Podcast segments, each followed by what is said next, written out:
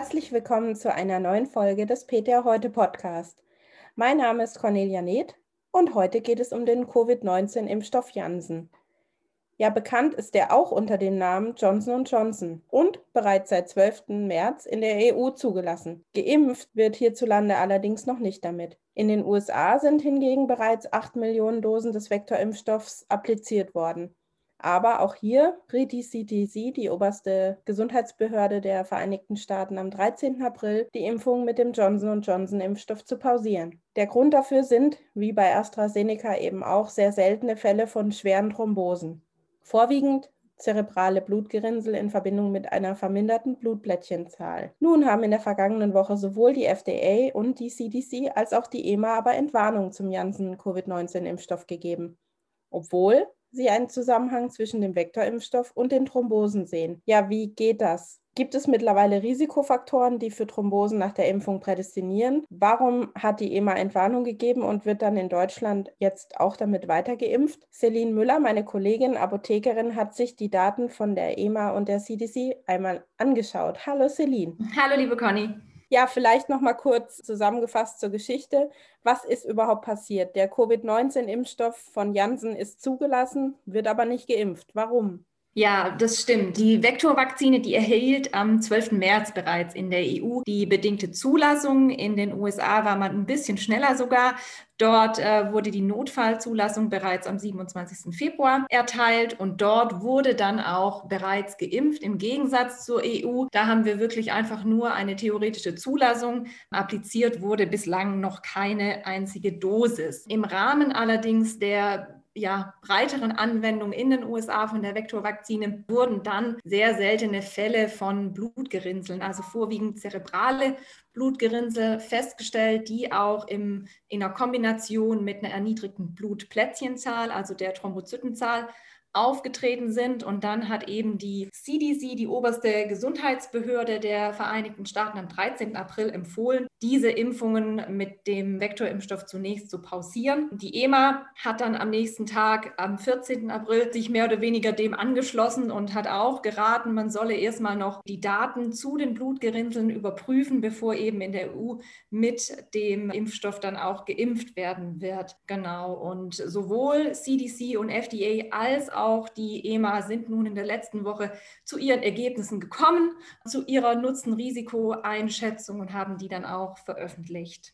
CDC, recht und schön, aber das betrifft ja jetzt uns in Deutschland nicht. Zu welchem Schluss ist denn die EMA gekommen? Genau, die EMA veröffentlichte am 20. April ihre Einschätzung zum Johnson Johnson Impfstoff und der Pharmakovigilanzausschuss der EMA, der sogenannte PRAC, bestätigt auch einen möglichen Zusammenhang mit den sehr seltenen Fällen der thromboembolischen Ereignisse und dem gleichzeitigen Auftreten von den verringerten Blutblättchenzahlen. Vor allem sah auch Parallelen zu dem AstraZeneca-Impfstoff Vaxzevria, wo er ja auch jüngst seinen Sicherheitsbericht abgeschlossen hat.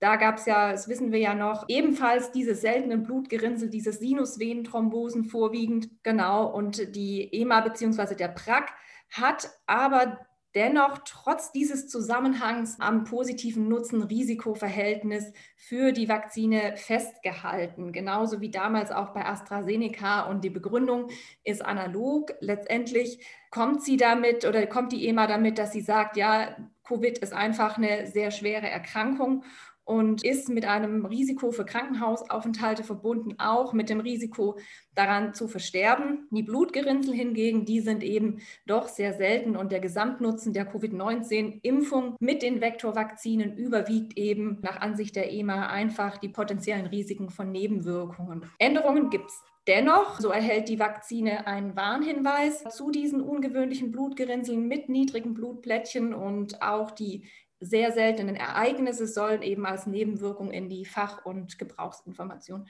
aufgenommen werden. Genau. Die EMA fand es zudem wichtig und das ist mit Sicherheit auch sinnvoll, dass sie einfach auch nochmal die Symptome betont hat. Auf was sollen Geimpfte achten? Auf was soll das medizinische Personal achten, um eben, wenn diese Thrombosen auftreten, sie doch relativ schnell zu erkennen und dann auch adäquat behandeln zu können. Und dazu zählen eben Kurzatmigkeit, Schmerzen in der Brust, Anschwellen der Beine, anhaltend abdominale Schmerzen und auch neurologische Störungen, also Kopfschmerzen oder auch ein verschwommenes Sehen und auch äh, typischerweise diese Einblutungen in der Haut. Genau, dann könnte es ja bald auch losgehen mit den Impfungen, mit dem Janssen-Impfstoff. Genau. Ähm, man möchte ja die Markteinführung jetzt dann auch fortsetzen. Das hätte, glaube ich, vor zwei Wochen hätten auch die Hausarztpraxen schon damit anfangen sollen.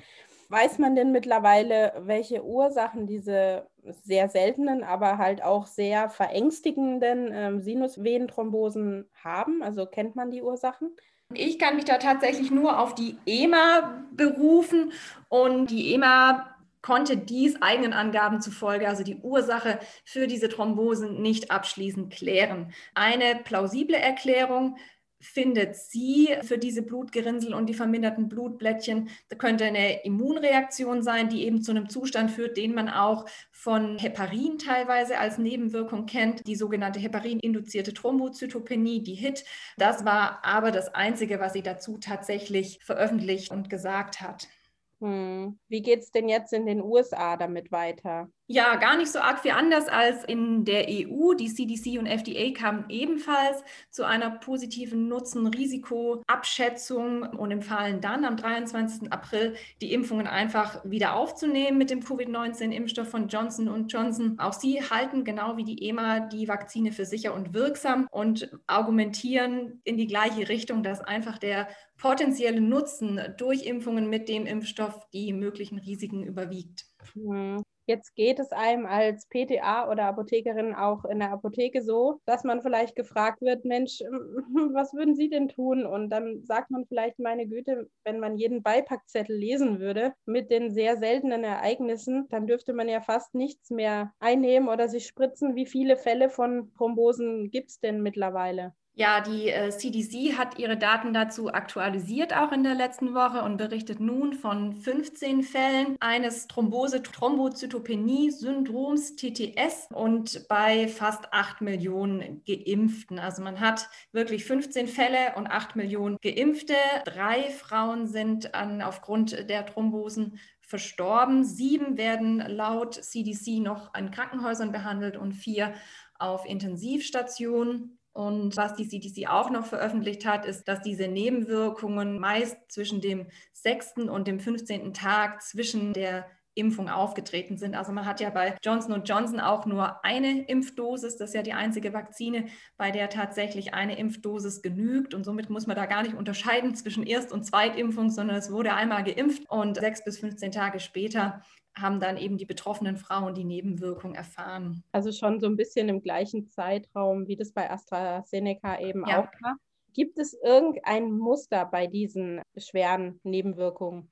Ja, also es gibt bislang ein Muster, und zwar, dass alle 15 Fälle bei Frauen im Alter zwischen 18 und 59 Jahren aufgetreten sind. Insbesondere scheinen Frauen zwischen 30 und 39 Jahren das größte Risiko für dieses TTS zu haben. Wenn man das mal runterbricht, kommt man eben zu 11,8 Fällen pro Million verabreichte Impfdosen in dieser Altersgruppe. Streckt man die Altersgruppe zwischen 18 und 49 sind es nur noch in Anführungszeichen sieben Fälle pro einer Million Impfungen und bei noch älter, älteren Geimpften, also ab 50 Jahren, liegt dann sogar weniger als ein Fall pro applizierter Impfdosis vor. Allerdings ist es auch so, dass die CDC weitere Fälle untersucht, eigenen Angaben zufolge gibt es vielleicht doch mögliche Fälle mit dieser Gerinnungsstörung auch bei Männern. Und was auch bekannt ist, dass bereits in den zulassungsrelevanten Studien ein Fall aufgetreten ist bei einem 25-jährigen Mann. Mhm. Äh, gibt es da keine Risikofaktoren? Also ich tue mich da sehr, sehr schwer, irgendwie zu denken, okay, ich bin jetzt zwischen 30 und 39 am obersten Ende. Bin ich wirklich so gefährdet oder braucht es da irgendwelche Vorerkrankungen vielleicht? Gibt es da was? Die CDC hat sich da tatsächlich in der Konferenz am Freitag, also am 23. April, dazu geäußert, geäußert und hat auch ein bisschen Einblicke gegeben. So seien sieben der 15 äh, Frauen fettleibig gewesen. Zwei hätten eine Schilddrüsenunterfunktion, zwei hohen Blutdruck und äh, zwei hätten orale Verhütungsmittel eingenommen. Allerdings, und das betont die sie, die sie tatsächlich ausdrücklich, sei nicht klar, ob einer dieser Faktoren das Risiko für die Entwicklung von dieser Gerinnungsstörung tatsächlich erhöht. Also das wurde jetzt einfach festgestellt, aber man konnte keine Kausalität sozusagen feststellen bislang. Wird wahrscheinlich noch ein bisschen dauern, aber plausibel erscheint es einem ja dann irgendwo doch oder könnte man sich vorstellen. Ist es denn gerechtfertigt, trotz der Nebenwirkungen weiter zu impfen? Ja, das ist mit Sicherheit eine Frage, die viele beschäftigt. Und auch zu diesem Punkt hat sich die CDC geäußert und sie hat da eine ganz interessante Modellrechnung vorgestellt. Und diese setzt das Risiko für Blutgerinnsel ins Verhältnis zu den durch die Covid-19-Impfung verhinderten Todesfällen. Also sie sagt dann, okay, wenn wir jetzt weiter impfen mit dem Johnson-Johnson-Impfstoff, mit wie viel Blutgerinnseln müssen wir denn rechnen?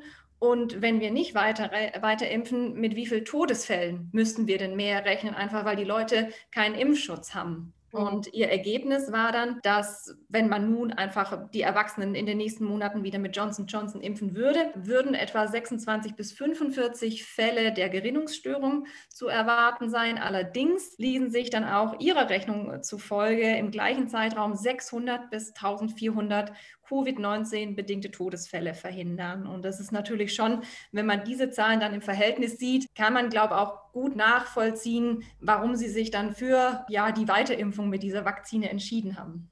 Mhm. Also letztendlich entscheiden muss es natürlich jeder selber, ob er dann den Vektorimpfstoff sich impfen, sich damit impfen lässt.